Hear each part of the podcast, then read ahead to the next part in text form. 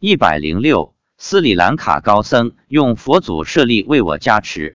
佛珠的故事，发表日期：二零一零年十二月十七日。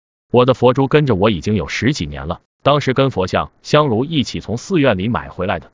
买回来以后，平时一直放在抽屉里，有去外地出差时才拿出来戴在手腕上。一次去某地出差，几个人一起去泡温泉，结果忘了脱下来。等泡完温泉，第二天发现佛珠上的一层漆都泡掉了，看上去有点陈旧的感觉。随着时间的逝去，佛珠的松紧带断过几次，重新穿线后，佛珠上的母珠跟别的珠子一样穿在一起，所以十八个珠的佛珠目前成了十九粒的佛珠。后来又加一粒，正好便于我数数，一圈念完就是二十遍。两年前的一次出差，正好有机会路过佛国斯里兰卡，当时只停留一天。我便利用下午的空闲时间，准备在首都逛一下，以完成到此一游的任务。准备打的时，一位宾馆服务员向我推荐，说市内有一个最大的寺院，最近正好在做一个什么节，建议我去参观一下。我便详细询问如何前往，这位老兄很热情，因为说不清楚，便提出带我去参观。于是便坐上当地的出租车，一种三个轮子的小篷车。斯里兰卡面积虽小，但就佛教而论，却是一个大国，在六万五千平方公里的国土上，有六千五百多座寺庙，住有近三万比丘和沙弥，占全国人口百分之七十以上的僧伽罗人几乎全部都是佛教徒，居民百分之七十六点七信奉佛教。这个科隆坡最大的寺院，要是在中国，也就是一个中等偏小规模的寺院。到达这个最大的寺院，按照当地习俗，把脚上的鞋子脱在门口，跟着服务员在里面浏览。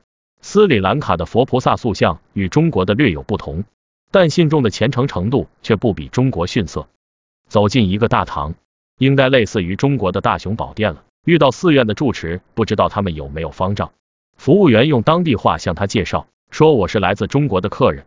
住持很友好热情，我正想拜一下佛祖，住持看到我手上戴着佛珠，便拉着我把佛前的一顶皇冠戴在我头上。宾馆服务员介绍说。这个皇冠里有佛祖舍利，我一听说有佛祖舍利，非常高兴，便任由住持摆布。住持嘴里念着什么，把皇冠放回去后，又脱下我手上的佛珠，把佛珠放在皇冠上，嘴里又念着咒语，然后还给我手腕上绑了一段七彩线，我便跪下去在佛祖面前拜了三拜。此行能得到佛祖舍利的加持，我心中非常开心。回国后，我便把佛珠跟往常一样放起来。遇到出差时带上，并把住持绑在我手腕上的七彩线解下来绕在佛珠上。今年上半年，佛珠的松紧带松了，便到夜市换了一根，并把斯里兰卡七彩线拿了下来。妻子发现我那旧的佛珠不见了，大急，问我是不是扔了。我说没有，重新穿了一下松紧带，放在抽屉里。他又问七彩线呢，有没有扔掉？我说没有，也在抽屉里。妻子松了口气。他告诉我，这个佛珠上有释迦牟尼佛，那根七彩线上也有佛祖。我问，佛珠上的佛祖是一个还是一粒一个？妻子说，是一粒一个，他怕我嫌太旧扔掉了。我问他，怎么会有佛祖在佛珠上？他说，是你上次去斯里兰卡，那个大和尚用佛祖舍利给你加持后才有的。但我没想到的是，那根七彩线上竟然也有佛祖，看来佛祖舍利的法力无边啊，真是太殊胜了。